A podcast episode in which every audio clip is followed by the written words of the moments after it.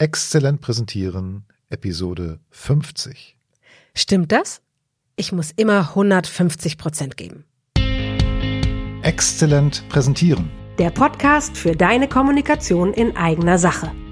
Du bist dir richtig, wenn du mit Kommunikation mehr erreichen willst. Wir sind Anna Momba-Hers Und Peter Klaus Lamprecht. Zusammen bieten wir dir über 60 Jahre Erfahrung in der Kommunikation. Wir ergänzen unser Wissen. Peter Klaus Lamprecht lernt von mir alles über Performance auf der Bühne Und Anna Momba-Heers lernt von mir alles über Medieneinsatz in Präsentationen. und wir freuen uns, wenn du dabei zuhörst. Hallo Anna. Oha, ich glaube, das wird heute meine Schicksalsepisode. Hallo Petzel. Hä? Wieso? Naja, also mein Leben lang bin ich doch eher perfektionistisch drauf gewesen. Und das hat eine Zeit lang auch ganz gut funktioniert, bis ich gemerkt habe, dass ich mich damit ausbremse. Okay, nimm mal ein Beispiel. Also früher habe ich ja mehr Veranstaltungen gemacht. Also gemacht heißt in diesem Fall, ich war verantwortlich auch für technische Planung und Umsetzung und ich habe teilweise mir Notizblöcke auf meinen Nachttisch gelegt. Ich bin nachts aufgewacht und habe aufgeschrieben, daran musst du denken, das könnte schiefgehen. Ja, und es ist auch, also natürlich sind Dinge auch mal schiefgegangen, aber Ja. ich hatte immer einen Plan B oder einen Plan C und das, Ja, das ist alles ich. super, super gelaufen und das hat mir natürlich Stress bereitet, aber in der Szene Ja. hieß es, wenn der Petzel das macht, dann klappt das. Das Ja. war auch so. Ja. Ja. Also natürlich gab es auch mal Riesenkatastrophen, aber die waren wirklich selten und an all das, an was man vorher denken konnte, Hast du gedacht? das habe ich gedacht und das hat dann auch alles ganz gut Ja, okay, da machte das auch, glaube ich, wirklich Sinn, alles bedacht und, und B und C und im Zweifelsfall eine D-Lösung zu haben. Das finde ich, Passt auch so ein bisschen zu meiner Struktur. Und das war auch der, der richtige Job dafür. Insofern, ja, genau richtig. So, aber wenn ich jetzt zum Beispiel heute Präsentationen vorbereite oder Workshops vorbereite, dann merke ich, es ist doof, immer wieder von Null, in Anführungszeichen, anzufangen und immer wieder alles nochmal klein, klein für sich selbst durchzudiskutieren. Ist, ja.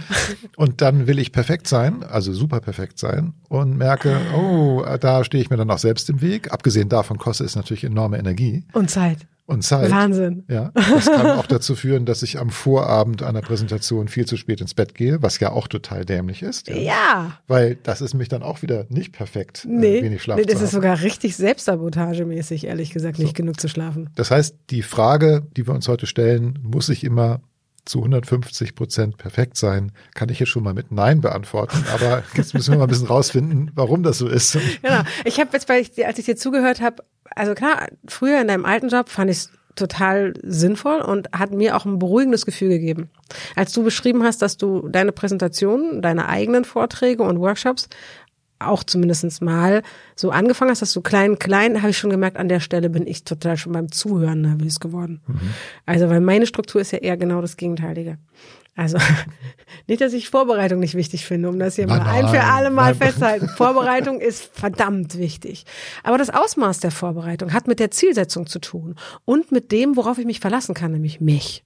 Klar. Und da habe ich ja einen ganz anderen Ansatz. Ich bin dann ja eher diese, die auf dem Chaos surfende, sozusagen. Die hat den B- und C-Plan und auch den D-Plan aus der Situation. Und aus meinem Wissen, das ich mitbringe und meinem Können, darauf verlasse ich mich einfach.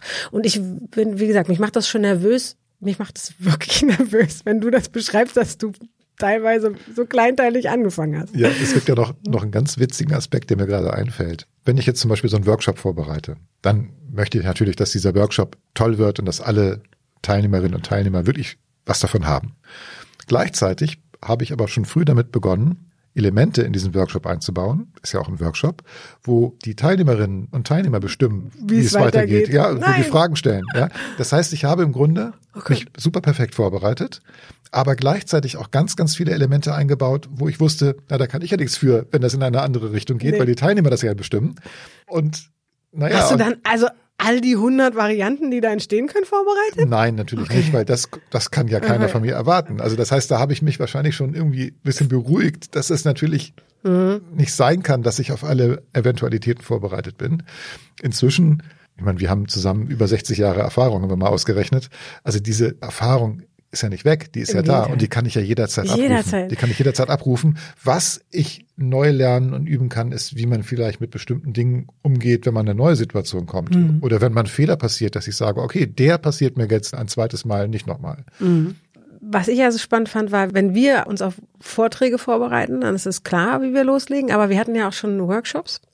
Und da sind wir ja auch schon darüber gestolpert, also dass wir so unterschiedlich, wir sind schon öfter darüber gestolpert, aber ja, genau. in dem Fall ja ganz konkret, weil dein Bedarf war, ne, du, du hattest irgendwie in deiner, in deinem Bedürfnis oder in deinem Wunsch, verlässlich für unsere Auftraggeber zu sein, war dir sehr, sehr wichtig, dass wir sehr genau sind. Während ich dachte, äh, nö, wir sind die, die alles können, was also ich, die brauchen. Ich, ich, wollte im Grunde eine Excel-Liste mit einem genauen Plan machen. Genau. Und du sagtest, lass uns doch lieber die Module nehmen und wir gucken dann, wie es passt. Also was ich ganz oft als Feedback bekomme ist, das war aber spannend, sie haben sich ja komplett auf das eingelassen, was wir brauchten. Weil das, was man nämlich, wenn man sich an diese totale Excel-Tabelle hält, ja, was, was dann eben ganz schnell passiert ist, dass ich nicht mehr mitbekomme, was meine Teilnehmer eigentlich brauchen, weil ich arbeite meine Excel-Tabelle ab. Und manchmal kann es nötig sein, dass ich einen ganz anderen Weg gehe, den ich vorher nicht habe eruieren können, den ich auch nicht durch Vorabfragen hätte sicherstellen können, dass ich weiß, was da kommt. Und die Flexibilität zu haben, aufgrund des Wissens, dass wir, wie gesagt, gerade wir beide zusammen, wir bringen so viel mit, wir könnten, kann mir fast nichts vorstellen, was uns passieren kann, wofür wir keine gute Lösung finden würden. Ja, ja. War mir irgendwie klar, wir rocken das da, aber ohne Schwierigkeiten. Ja, das war ja auch genauso. Wir haben da ja auch sogar eine Teilnehmerin geknackt, ne? Das wurde ja. uns dann noch bestätigt. Also die vorher überhaupt gar nicht aus sich rausgekommen ist, ist aus sich rausgekommen und hat wunderbar präsentiert, weil wir einen Modus gefunden haben, ganz spontan mit ihr umzugehen. Das hat wunderbar funktioniert. Das war perfekt, aber eben nicht geplant perfekt, sondern genau. aufgrund der Erfahrung und wie wir uns die Bälle zuspielen können, hat das perfekt funktioniert. Ja. Also ich glaube, ganz wichtig ist, dass man das ist ein Satz, den, der ja auch von dir sogar kommt, ne? Fehler sind dein Freund.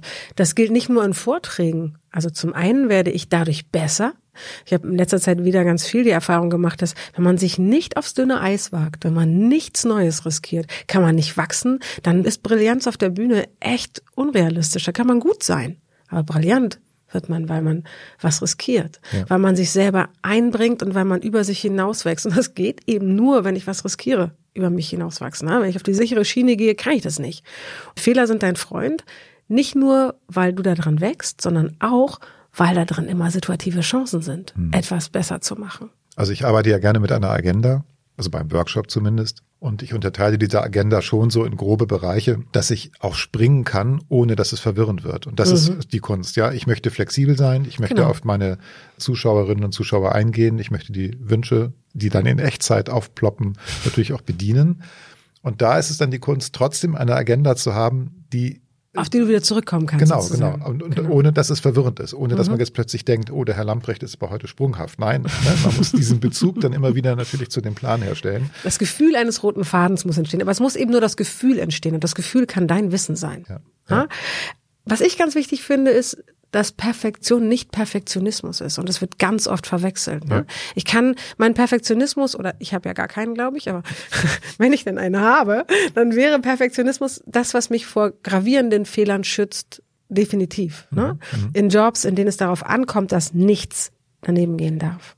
Aber wenn ich vor Menschen stehe und sie anleite oder mitreiße, begeistern will, dann macht das unnahbar dieser Perfektionismus. Und nahbarer werde ich, wenn ich Fehler zulasse, wenn ich sie quasi von vornherein mitdenke. Ja, Perfektionismus ist eben nicht perfekt.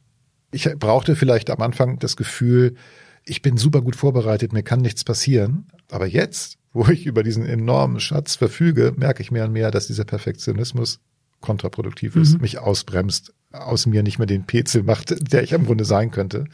Und das ist also eine schöne Geschichte, sich langsam davon zu befreien. Super.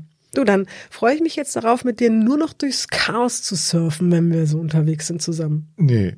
Also so war das jetzt nicht gemeint. natürlich nicht. Ist auch besser, so nur surfen ist echt viel zu riskant. Das stimmt natürlich. Liebe Hörerinnen, lieber Hörer, wir kommen mal zurück zu Struktur und Ordnung. Und wenn du Lust hast, mit uns darüber zu streiten, wie viel Vorbereitung und Struktur nötig ist und wie viel Freiheit eben doch sinnvoll dann komm doch in unsere LinkedIn-Gruppe. Den Link zur Gruppe findest du wie immer in unseren Show Notes unter der Episode und wir freuen uns auf euch. Tschüss, bis in zwei Wochen. Tschüss. das war überhaupt nicht perfekt. Erreiche mehr mit deiner Kommunikation in eigener Sache. Bleib dran, abonniere den Podcast. Und wir haben noch eine Bitte an dich. Empfehle uns weiter. Und schenke uns fünf Sterne auf der Podcast-Plattform deines Vertrauens. Wir sind Anna Momber-Hers und Peter Klaus Lamprecht. Und wenn du Fragen an uns hast oder für konkrete Herausforderungen Unterstützung brauchst, Dann schreib uns auf dem Kanal deiner Wahl. wir antworten auf jeden Fall. Denn gerade bei deiner Kommunikation in eigener Sache gilt, Besser geht immer.